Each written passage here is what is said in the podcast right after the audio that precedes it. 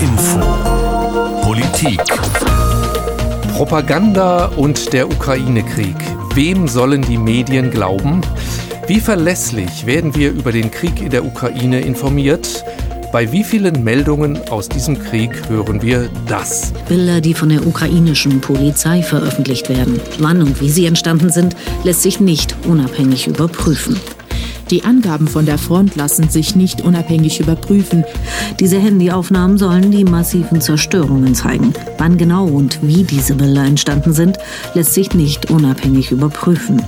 Viele Informationen aus dem Kriegsgebiet in der Ukraine sind nicht gesichert. Weil keine Journalisten vor Ort sind, können die Informationen nicht zuverlässig überprüft werden. Gleichzeitig gibt es aber viel mehr Informationsquellen als in jedem anderen Krieg zuvor. Handyvideos, Facebook-Einträge, TikTok-Videos, aufgenommen und gepostet offenbar von Soldaten und Zivilisten vor Ort. Doch sind diese wirklich authentisch? Hören wir nur Lügen? Sagen manche die Wahrheit? Können wir das doch überprüfen? Welche Quellen sind zuverlässig? Von welchen sollten wir besser die Finger lassen? Das ist jetzt unser Thema in HR Info Politik. Ich bin Nikolaus Buschlöter. Und ich bin Christoph Keppeler. Es gibt einen Satz, den man eigentlich immer sagt, wenn man über Krieg und Medien spricht. Gregor Gysi von der Linkspartei ist nur einer von vielen, die ihn gesagt haben. Und im Krieg stirbt als erstes die Wahrheit, immer. Tja, die Wahrheit stirbt im Krieg immer zuerst, sagt man. Neben dem Krieg der Waffen gibt es heute immer auch einen zweiten Krieg, den Informationskrieg. Früher bis ins 19. Jahrhundert tobte der in den Zeitungen. Im Zweiten Weltkrieg auch im Radio und den Kinowochenschauen. Der Vietnamkrieg, der war dann der erste Krieg, der in den 60er Jahren die Menschen über das Fernsehen in ihren Wohnzimmern erreichte. Aber heute, da gibt es nicht nur die klassischen Medien, Zeitungen, Hörfunk und Fernsehen, die innerhalb von ein paar Stunden von der Front berichten. Heute können einzelne Soldaten mit dem Handy filmen und das Video sofort per Twitter, Facebook und Instagram verbreiten. Aber wissen wir dadurch heute wirklich vieles genauer? Naja, wir wissen, wie viele russische Soldaten schon gefallen mhm. sind oder wie viele russische Panzer zerstört worden sind. Ja, das wissen in Anführungszeichen wir aber auch nur von der ukrainischen Regierung in diesen Fällen. Und solche Zahlen werden doch immer propagandistisch entweder übertrieben oder heruntergespielt, je nach Interesse. Kein Journalist kann doch diese Zahlen genau überprüfen. Ja, das glaube ich natürlich auch. Äh, aber auch heute haben Medien ja wirklich Instrumente, Meldungen oder Behauptungen der Kriegsparteien zu überprüfen, was früher eigentlich nur Geheimdienste machen konnten. Wie gehen eigentlich unsere Kolleginnen und Kollegen damit um, die über den Ukraine-Krieg berichten, mit Nachrichten, von denen sie nicht wissen können, ob sie stimmen oder nicht? Das wollten wir von unserem WDR-Kollegen Marius Reichert wissen. Marius, äh, du bist Korrespondent für uns, für die ARD, über den Krieg, den Russland gegen die Ukraine führt. Dafür zuständig ist ja bei uns das Studio Moskau, das ARD-Studio Moskau. Das ist für fast die gesamte ehemalige Sowjetunion zuständig. Du sitzt jetzt aber gar nicht in Moskau, du bist aber auch nicht in Kiew. Du sitzt in Köln. Wie kommt das denn dazu, dass du aus Köln für uns über diesen Ukraine-Krieg berichtest? Ja, ich bin äh, quasi gerade eine Außenstelle des äh, Studio Moskaus hier in Köln beim Westdeutschen Rundfunk, der Westdeutsche Rundfunk ist zuständig, äh, wie du gesagt hast, für diese Berichterstattung, Hörfunk und auch Fernsehen aus Moskau und eben auch für die Ukraine. Ja, warum sind wir hier? Weil wir äh, Abstand brauchen, wenn wir über den Krieg berichten. In Russland gibt es äh, ein Gesetz seit diesem Krieg, was eben das unter Strafe stellt, wenn man dieses Wort benutzt, äh, wenn man über Ukraine-Krieg spricht, wenn man nicht über Spezialoperation spricht. Das ist das, was man in Russland hört, wenn es um die Ukraine geht. Und deswegen hat äh, die ARD und auch das ZDF äh, damals gesagt, das ist uns zu gefährlich. Das ist gefährlich für die Korrespondentinnen und Korrespondenten, wenn die nachher dafür angeklagt werden und da drohen eben hohe Strafen, da hohen, drohen hohe Geldstrafen. Da geht es aber auch um Gefängnisstrafen und die wurden teilweise auch schon verhängt für Oppositionelle in Russland. Und das war eben der Grund, warum die ARD gesagt hat, wir müssen uns da, was den Krieg, was die Berichterstattung über den Krieg betrifft, rausziehen. Das heißt aber nicht, dass die Kolleginnen und Kollegen dort nicht weiterarbeiten. Es war kurzzeitig ausgesetzt, als man das geprüft hatte, was dieses Fake, Anti-Fake-News-Gesetz, wie es heißt, bedeutet. Aber mittlerweile berichten die Kolleginnen und Kollegen auch wieder aus Russland über ja, gesellschaftliche Entwicklungen, über die Wirtschaft, über die Situation in Russland. Also diese Berichterstattung geht weiter, aber wir teilen sie eben auf. Mhm. Wie läuft denn da die Absprache, Marius? Müsst ihr da täglich miteinander mit den Kollegen in Moskau sprechen? So nach dem Motto, das ist etwas, was sehr wichtig ist, aber das dürfen wir von hier aus nicht, das müsst ihr aus Köln machen? Hm. Ja, genau so läuft das. Wir haben mehrere Konferenzen am Tag. Äh, die erste ist früh morgens, äh, wo wir eben schauen, was hat das Team jetzt äh, hier aus dem Ukraine-Studio berichtet? Das bin ich, das sind aber auch noch andere Kolleginnen und Kollegen, die sich diesen Tag aufteilen. Also wir arbeiten da von morgens bis abends. Ähm, und dann schauen wir nämlich genau auf diese Themen. Was kann Moskau machen? Worüber kann Moskau berichten? Und was kommt uns zuteil? Und äh, das ist eben sehr klar alles, was so auch mit den Themen zu tun hat, wenn Politikerinnen und Politiker in die Ukraine reisen. Jetzt zuletzt äh, Özdemir oder Lauterbach.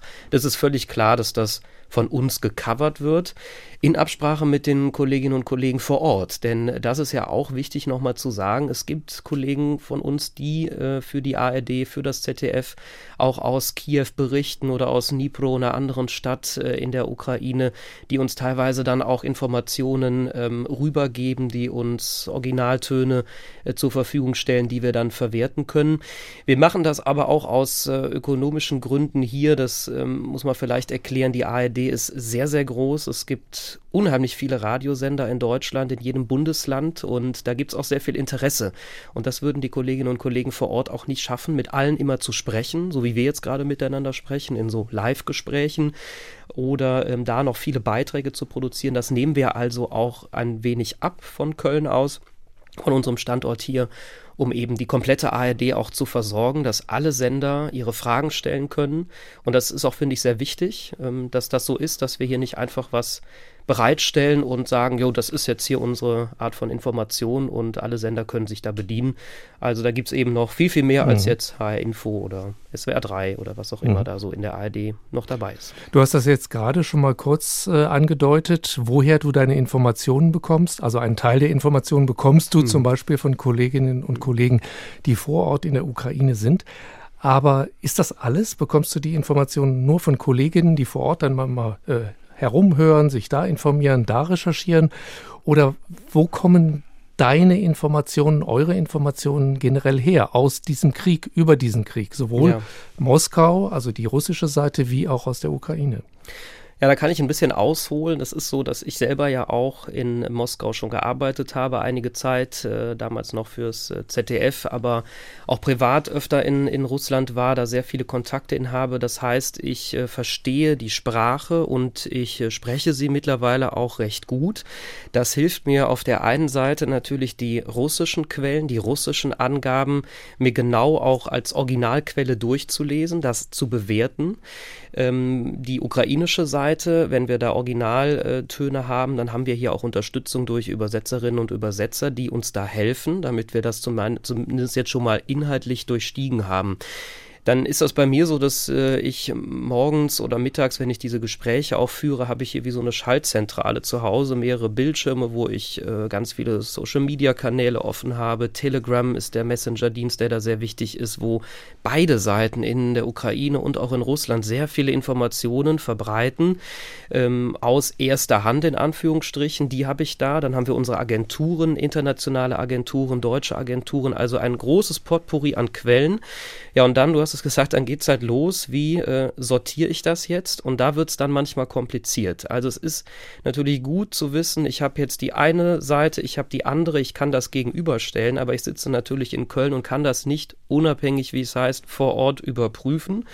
Da brauche ich dann auch nochmal ähm, ja, den, den, die Rückkopplung mit den Kolleginnen und Kollegen vor Ort, wenn das dann geht. Oder wir müssen eben bei teilweise unklaren Informationen, die wir nicht überprüfen können, das auch so transparent machen. Und das ist natürlich der Anspruch an unsere Berichterstattung. Das ist oft nicht zufriedenstellend. Das mhm. ist aber in einem Krieg ähm, sehr, sehr üblich, will ich sagen. Das war in der Vergangenheit auch so. Es geht immer um ja, Tendenzen. Ne? Es geht um es geht um Propaganda sehr häufig, aber wir müssen da aufpassen, dass wir da nicht drauf einsteigen. Und das ist einmal diese großen, diesen großen Überblick zu haben an verschiedenen Quellen, dann mein Wissen auch um die Sprache, um die Menschen, um diese Situation vor Ort. Ich war auch mal in der Ukraine, damals als Zelensky gewählt wurde, habe da auch noch Kontakte hin, einfach Rückfragen zu stellen. Also einen kritischen Geist zu wahren, auch wenn es schnell gehen muss, dann lieber zu sagen, dann mache ich die Nachrichtenminute eine halbe Stunde später, weil ich es gerade nicht final bewerten kann, ob das jetzt stimmt. Ja, mhm. das Ge ist auf jeden Fall mein Anspruch. Genau, das wäre meine Frage gewesen. Es geht ja darum, richtig zu berichten, mhm. aber auch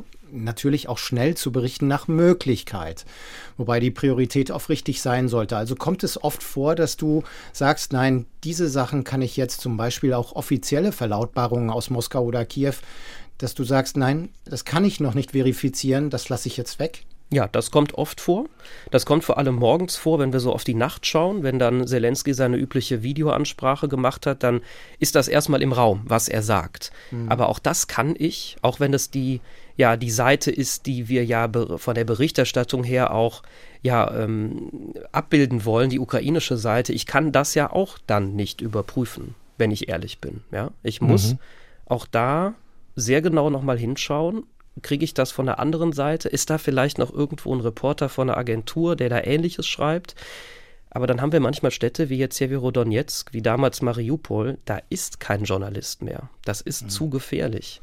Diese Rückkopplung findet nicht statt. Und dann sage ich ganz oft, auch in Absprache im Team, wir lassen da jetzt die Finger von, das ist mir zu heiß, bevor wir da nachher einer Kriegspropaganda, irgendwelchen Fake News auf den Leim gehen, lassen wir das besser. Wenn ich, du kannst das ja gar nicht überprüfen, nee. oder? Also faktisch kann man doch sagen, wie willst du das faktisch überprüfen, dass diese Inhalte stimmen? Es könnte ja alles gefälscht sein. Selbst Filme oder Fotos kann man ja heutzutage fälschen. Ja, es gibt da natürlich Möglichkeiten. Also auf der einen Seite sagen wir, wenn wir Dinge zu einer großen Tendenz überprüfen können, also der Meinung sind, wir haben da zwei Quellen, das übliche Zwei-Quellen-Prinzip. So mhm. funktionieren ja auch Nachrichten. Äh, ähm, äh, dass wir sagen, wir brauchen mindestens eine zweite Quelle, die das unabhängig von der ersten äh, bestätigt. Wenn wir da eine Tendenz haben, dann können wir damit natürlich rausgehen und diese Meldung auch veröffentlichen, bleiben aber trotzdem sehr oft in der Wortwahl zurückhaltend. Das macht man durch Konjunktiv, ne, das macht man mit solchen Konstruktionen wie offenbar, soll mhm. es gegeben haben. Damit sichere ich mich ab zu sagen, das sind jetzt Informationen von einer Seite nach ukrainischen Angaben, nach russischen Angaben, nach Angaben der russischen Agentur TASS und so weiter. Damit mache ich transparent, das kann ich jetzt hier gerade nicht zu 100% safe sagen, dass es so ist. Wir müssen dieses Momentum an, diesen Moment an Unabwägbarkeit, an Unsicherheit, den müssen wir noch beachten. Mhm.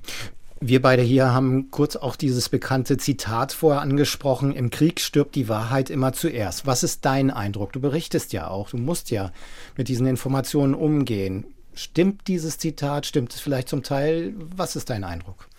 Ja, es geht in diesem Krieg sehr, sehr stark um Narrative. Also das russische Narrativ dieser Faschisten in der Ukraine, der Zelensky als Clown, ähm, der das Land ruiniert, der ähm, Russland letztlich angreift, das wird ja in der russischen Propaganda unheimlich nach vorne gebracht. Ähm, das ist in der Propaganda sehr deutlich zu hören und die funktioniert in Russland immer über Unterhaltungsprogramm. Ja? Also viele Russinnen und Russen gucken Fernsehen den ganzen Tag. Das ist eine ganz andere Nutzung als in Deutschland. Und über diese Unterhaltung werden diese Narrative aufgebaut. So, und dann geht es halt schon los. Da ist einfach Propaganda keine Wahrheit und wenn dann nur Teile davon. Und dann ist die Ukraine, die ja jetzt seit Monaten letztlich kämpft, auch um Deutungshoheit, darum, dass sie ja in der EU aufgenommen wird, dass man da hilft, dass es da Waffen gibt, um diesen Krieg überhaupt, um da Widerstand zu leisten. Ob man den gewinnen kann, ist nochmal ein ganz anderes Thema. Das heißt, äh, da prallen diese Welten aufeinander. Ähm, auf der anderen Seite äh, ist dieser Krieg ja wahrscheinlich auch der bestdokumentierteste, den es jemals gab, weil sehr viel über Social Media stattfindet. Die Menschen gerade auf der Flucht aus ihren umkämpften Gebieten dann noch ein Video machen, ein Foto machen, was durch die Welt geht, was in Telegram landet, was in anderen sozialen Netzwerken landet. Und da stehen wir dann auch wieder und schauen uns das an und sagen, okay, ich bin erstmal grundskeptisch Aber wir haben hier Verifizierungsteams, auch beim Fernsehen zum Beispiel, bei der Tagesschau in Hamburg gibt es Menschen, die den ganzen Tag hingehen und sich diese Videos anschauen und anhand von Metadaten überprüfen, ob die sein können. Gibt es da irgendwie, wenn man mal sich ein Satellitenbild anschaut, ist da irgendwie eine Unklarheit? Ist da irgendein Zweifel dran zu erkennen? Und das finde ich sehr wertvoll, dass wir da so weit sind, dass wir irgendwann auch sagen können, das sieht sehr, sehr danach aus, dass dieses Video, dieses Foto vor Ort entstanden ist. Da ist die Technik so weit, da ist die Expertise so weit, das auch identifizieren zu können. Und das funktioniert mittlerweile in eigenen Teams, äh, die sich da auch um kümmern müssen. Ich muss auch sagen, anders geht's heute gar nicht mehr. Ihr habt es gesagt, es ist viel, sind viele Fake News im Spiel. Wir können uns das nicht, wir können uns nicht sicher sein äh, bei solchen Fotos, wo die wirklich genau herkommen, ob es die vielleicht schon mal vor zehn Jahren gab. Ich habe da immer wieder auch Beispiele, wo ich das selber dann entlarven kann, weil ich diese Region dann kenne oder auf Google Maps einfach mal schaue, wo ist denn da dieses Krankenhaus, wo ist denn da dieses Museum? Und dann ist das nicht da.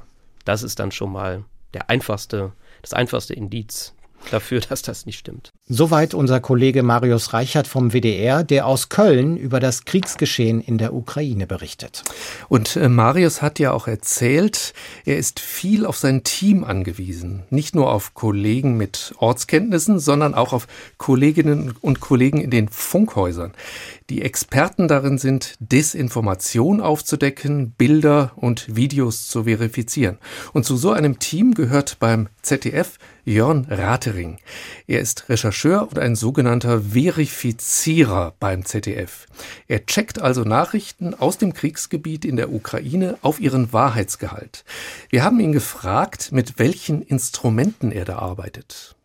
Ja, wir arbeiten viel mit sogenannten OSINT-Tools. OSINT steht dabei für Open Source Intelligence. Das bedeutet, das sind ähm, Quellen und Tools aus dem Internet, die frei verfügbar sind. Ähm, heißt, wir checken Videos und Informationen rückwärts. Also wo sind die das erste Mal aufgetaucht? Sind die überhaupt neu? Sind die vielleicht sogar alt? Wir arbeiten viel mit Kartentools, also von Google Maps angefangen bis hin zu ganz, ganz vielen anderen Kartentools, die es so gibt, um zu überprüfen, passt der Ort? Also fand das wirklich in Mariupol statt? Ist das das Theater von Mariupol? Ist das Odessa, Odessa und Co.? Ähm, und wir überprüfen natürlich die Quelle. Was finden wir über die heraus? Ähm, wie wahrheitsgetreu ist die? Und so, das sind so die, die drei Säulen, also Ort, Provenienz und Quelle, die wir überprüfen. Gibt es denn da besonders markante Beispiele von Falschinformationen im Netz im Ukraine-Krieg, die Sie vielleicht äh, aufgedeckt haben oder wo Sie dann gemerkt haben, das ist falsch, das stimmt nicht, das sind Fake News? Ja, ähm, wir haben so, das kann man so unterteilen in zwei Arten eigentlich. Das eine ist so eine Art von Täuschung und Irreführung, die viel in den sozialen Netzwerken geschieht. Das sind dann viel alte Videos, die uns unterlaufen oder auch Videos aus Computerspielen. Ja, wir hatten kürzlich einen Angriff, wo man ähm, drei Hubschrauber sieht, die abgeschossen werden und das entstammte aus einem Computerspiel. Das war gar nicht so einfach zu sehen, wie man das jetzt denken mag. Äh, ne? Computerspiele sehen mittlerweile sehr fotorealistisch mhm. aus.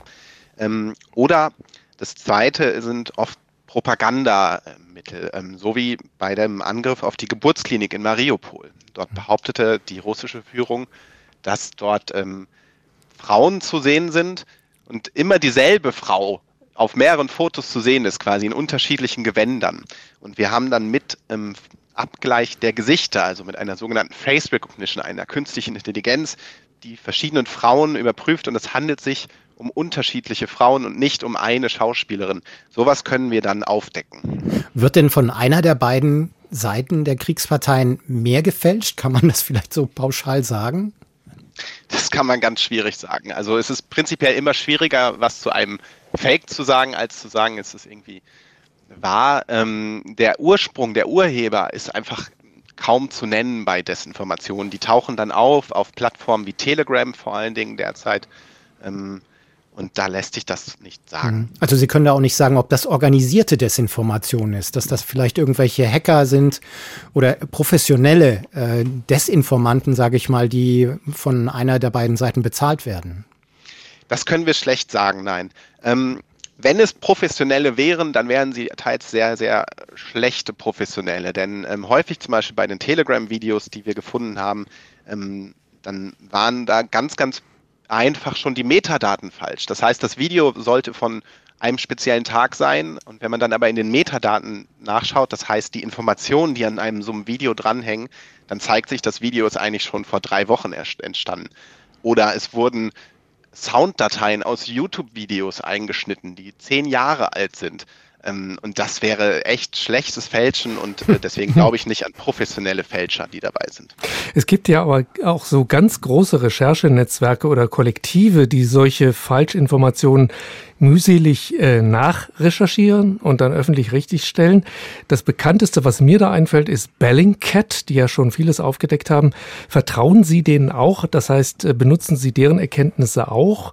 Äh, und arbeiten die so ähnlich wie Sie, bloß vielleicht noch, noch äh, aufwendiger, äh, noch professioneller, zum Beispiel mit Zugriff zum Beispiel auch auf Satellitendaten. Die kosten ja oft auch sehr viel Geld, wenn man, wenn man sowas auch verwendet. Ähm, Bellingcat ist uns natürlich bekannt und wir nutzen auch die Recherchen der KollegInnen ähm, von Bellingcat. Die Recherchen sind immer transparent, das heißt, wir versuchen sie immer nachzuvollziehen und stellen sie nach. Bellingcat selber hat natürlich noch mal viel, viel mehr Möglichkeiten, weil sie ein großes Netzwerk hat an Unterstützern und ähm, deswegen noch mal viel mehr Informationen kriegen kann. Satellitenbilder, das ist etwas, wo wir auch Zugriff drauf haben. Ähm, mhm. das ist, kostet mittlerweile gar nicht mehr so viel Geld ähm, und es gibt auch teils welche, die frei zugänglich sind. Das heißt, da tauschen wir uns insgesamt so auf der ganzen Welt unter KollegInnen sehr viel aus über neueste Informationen im Ukraine-Krieg. Taucht Desinformation inzwischen eigentlich auch auf Unterhaltungs-Apps wie TikTok auf?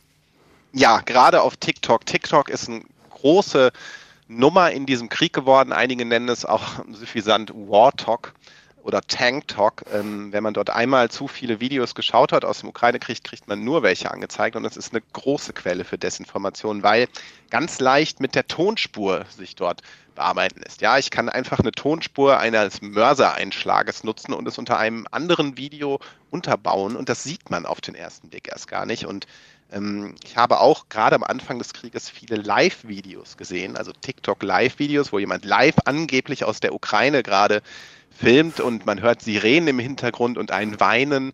Und im Endeffekt war das ein Video, was sich alle 50 Sekunden aber wiederholte. Und äh, die Sirene wurde eingefügt und ähm, es ging einfach darum, möglichst viel Geld zu verdienen, was man bei TikTok dann zum Beispiel durch User, die sich das anschauen, erhalten kann. Das war Jörn Ratering vom ZDF, der strittige Nachrichten und Informationen aus dem Kriegsgebiet checkt, ob sie wahr oder gefälscht sind. Also, Rechercheure sind in diesem Krieg Russlands gegen die Ukraine den Fälschern und Lügnern immer dicht auf der Spur.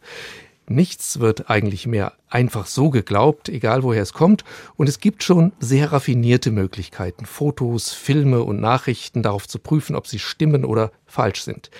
Im Krieg stirbt zuerst die Wahrheit. Es wird zwar auch woanders gelogen, natürlich, aber vor allem im Krieg und zwar von allen Seiten, von manchen mehr, von anderen weniger. Margret Lünenborg ist Kommunikationswissenschaftlerin und Journalismusforscherin an der Freien Universität Berlin. Frau Lünenborg, warum ist es denn vor allem im Krieg so schwer, objektiv zu informieren? Naja, ich denke, es muss einem einfach klar sein, dass Informationen ein ganz wesentlicher Baustein von Kriegsführung sind. Das ist auch nicht so was wahnsinnig Neues. Wir erleben es im Moment nur in einer ganz breiten Klaviatur von Kanälen, über die Informationen gehen. Also die kriegführenden Parteien haben sowohl für die Heimatfront äh, die Mobilisierung, Legitimation von Kriegen, aber von ihrem Krieg, aber auch in eine Weltöffentlichkeit hinein äh, natürlich ganz klar strategische Interessen. Und jede Information Information, die da zur Verfügung gestellt wird, die verfügbar ist, ähm, hat immer auch eine strategische Funktion bei den antagonistischen Parteien. Also in dem Sinne sozusagen vollständig unabhängige ähm, Informationen gibt es nur sehr selten. In der Regel in Kriegsgebieten der Zugang von wirklich unabhängigen JournalistInnen natürlich auch extrem eingeschränkt ist. Wir reden hier ja vor allem darüber, ob es den deutschen Medien gelingt, objektiv zu informieren. Wie ist es bei Ihnen? Haben Sie das Gefühl, dass es den deutschen Medien, dass die ein gutes Händchen im Moment dabei haben, möglichst objektiv zu berichten? Na, wir können erst schon mal über den Begriff Objektivität länger äh, diskutieren. Ähm, Habe ich ein bisschen kritisches Verhältnis dazu. Ich würde vielleicht lieber den Begriff unabhängig wählen. Ich nehme es so wahr, dass für alle ähm, ja, Zuhörerinnen, Zuhörer, Zuschauer äh, sozusagen eine kritische Reflexion von Informationen aus Russland ganz offensichtlich auf der Hand ist, also ein Informieren darüber, dass da Zensur stattfindet, dass das hochgradig ähm, staatlich manipuliert ist, ist allgegenwärtig.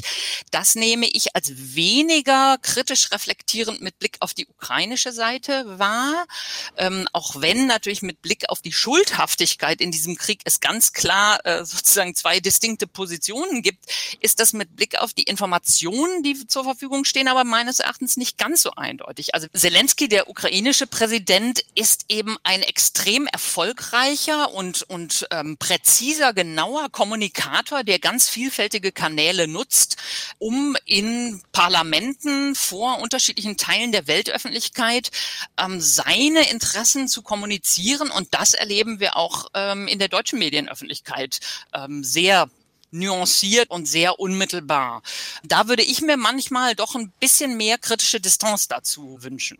Also er benutzt erfolgreich die Medien, also auch zum Beispiel die deutschen Medien, aber er lügt ja nicht unbedingt oder hat das auch schon was Anrüchiges an sich, wenn man äh, so in den Medien erscheint und die Medien ihm da vielleicht ein bisschen auf den Leim gehen? Ja, also ich würde nicht den Vorwurf der Lüge machen. Da würde mir jetzt nicht unbedingt ein Sachverhalt so mhm. einfallen, wo ich das für gerechtfertigt hielte. Aber ganz offensichtlich braucht er auch diese Weltöffentlichkeit, um einerseits die moralische Kraft in seinem Lande auch aufrechtzuerhalten und, das erleben wir ganz deutlich, immer wieder Druck zu machen äh, mit Blick auf weitere Waffenlieferungen und so weiter. Also da die Interessen seines Landes, und das ist auch sein Job, das zu tun, die Interessen seines Landes mit aller Kraft kommunikativ äh, sozusagen durchzusetzen. Aber es ist eben nicht unbedingt der Job des Journalismus, diese Interessen sozusagen eins mhm. zu eins per Lautsprecher weiter zu distribuieren. Mhm. Frau Professor Lüneburg, wissen wir eigentlich heute mehr über das wirkliche Kriegsgeschehen als zu anderen Zeiten, zum Beispiel auch über Gräueltaten? Oder haben wir einfach nur das Gefühl durch die vielen Bilder und Videos, die in Social Media etc. kursieren, das Gefühl, mehr zu wissen? Ja, das finde ich eine, eine extrem wichtige Frage und ich glaube, die muss man sehr nuanciert beantworten. Also einerseits haben wir eine Menge und viel Vielfältigkeit von vor allen Dingen Bildmaterial, zu dem es extrem schwierig ist, jeweils einzuschätzen, wie authentisch, wie wahrhaftig ist es tatsächlich zu diesem Zeitpunkt an diesem Ort produziert worden. Ähm, also dieses Material steht uns allen zur Verfügung und vermittelt, das ist meines Erachtens schon ein Unterschied gegenüber früheren Kriegen, vermittelt sehr empathisch erschütternd uns alle bewegen. Bilder der Brutalität des Krieges, die, wir erinnern uns an frühere Kriege, manchmal sehr schnöde mit dem Wort Kollateralschäden abgefrühstückt war. Das sind Bilder, die niemals Militärs von sich aus zur Verfügung stellen. Zugleich aber, das habe ich angemerkt, mit der Schwierigkeit, die Wahrhaftigkeit des Bildmaterials immer einzuschätzen, erleben wir da auch erhebliche Fakes und gezielte Fälschungen eben. Also wo Bilder, die in ganz anderen Kontexten entstanden sind, als solche ausgegeben werden, weil auch das Bestandteil ja strategischer Kommunikation eben ist. Also so glaube ich, ähm, sind wir schon an dem Erleben der Zivilbevölkerung dieses Krieges tatsächlich dichter dran durch dieses verfügbare Material. Aber das Risiko von manipulativen Fehl-, Falschinformationen ähm, ist zugleich allgegenwärtig. Also wir leben in einem anderen Medienzeitalter mit anderen Medien. Die Wahrnehmung eines Krieges äh, verändert sich dadurch auch, das haben Sie uns äh, dargestellt. Aber letztendlich bleibt immer noch die Frage, das Erste, was in einem Krieg stirbt, ist die Wahrheit. Darüber haben wir äh, in dieser Sendung dann schon gesprochen. Würde das immer noch gelten oder ist das ein bisschen erschüttert worden, dadurch, dass die heutigen Medien eben durchaus äh, einen gewissen Druck erzeugen, dass dann letztendlich sich auch Wahrheiten, Informationen durchsetzen können, durch den Wust natürlich der Fake News, die es auch gibt, die ja dann oft auch auffliegen dadurch, dass sie dann auch enttarnt werden ich finde es wichtig, diesen Satz, der ja fast schon eine Binse ist, ja, die Wahrheit stirbt zuerst, auch nicht zu einem Naturgesetz zu machen. Das ist nicht Gott gegeben. Wir haben erlebt, dass die New York Times so präzis Verifikation von Datenmaterial gemacht hat, dass damit Kriegsverbrechen sichtbar geworden sind. Das ist eine Form, sozusagen Wahrhaftigkeit zu erzeugen, die ich für eine ganz bedeutsame, auch journalistische und im nächsten Schritt natürlich juristische äh, Leistung halte. Das heißt, was wir sehen können, ist, dass mit dieser Multiplikation von Kanälen, von Bildmaterial, von Informationen, die zur Verfügung stehen, für den Journalismus neue oder zumindest komplexere Aufgaben entstanden sind, nämlich tatsächlich eine Prüfung der Authentizität des Materials. Und dazu hat sich mittlerweile sozusagen auch eine ganze Klaviatur an Tools und Techniken und richtig professionalisierte äh, Institutionen auch etabliert. Also es ist eigentlich ein Beispiel, wie Journalismus dann auf diese neuen Anforderungen in einem bestimmten Maße zumindest mit weiteren Formen von Professionalisierung reagiert. Wir sehen, dass das eine journalistische Marke wie die New York Times besonders gut, früh, intensiv gemacht hat. Da wird auch eine Menge da rein investiert. Ich glaube, da gibt es in Deutschland im Spektrum der unterschiedlichen Medien durchaus noch Nachholbedarf. Also ich würde diesen Satz, die Wahrheit stirbt zuerst eben nicht als ein quasi Gottesurteil ähm, einfach hinnehmen wollen, sondern denke eher, das fordert Journalismus nochmal heraus. Und eine Beobachtung, die mir nochmal wichtig erscheint, ist, dass wir ähm, sehr häufig mittlerweile erleben, dass die Unsicherheit oder nicht vollständige Klärbarkeit äh, von bestimmten Informationen oder Bildern auch mitkommuniziert wird. Und ich halte das auch für ein wichtiges, wichtigen Baustein mit Blick auf die Glaubwürdigkeit von Journalismus. Da, wo Zweifel existieren, müssen diese offen kommuniziert werden und letztlich das Making of, also die Bedingungen, unter denen Journalismus Aussagen, die wahrhaftigen Anspruch erheben, unter denen er sie erzeugt, die sollte Journalismus auch mit kommunizieren, um damit für die Nutzerinnen und Nutzer auch verstärkt Glaubwürdigkeit zu erzeugen. Professorin Margret Lünenburg von der Freien Universität Berlin. Propaganda und der Ukraine-Krieg. Wem sollen die Medien glauben? Das ist unser Thema in HR Info Politik. Tja, wem sollen die Medien glauben?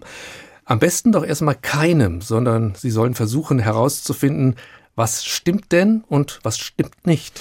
Und da haben wir jetzt gehört, die Medien haben heute ja ein ganzes Arsenal an Instrumenten, um Quellen, zum Beispiel Fotos oder Videos oder Behauptungen von Politikern zu überprüfen. Es gibt Satellitenbilder, Wetterdaten, Ortskenntnisse der Korrespondenten spielen da natürlich auch mit, Kartentools wie Google Maps. Und das kann dann dabei helfen, den Satz, das Erste, was im Krieg stirbt, ist die Wahrheit, zumindest etwas zu entkräften, denn vielleicht ist die Wahrheit gar nicht immer tot, sondern kann sogar gerettet werden.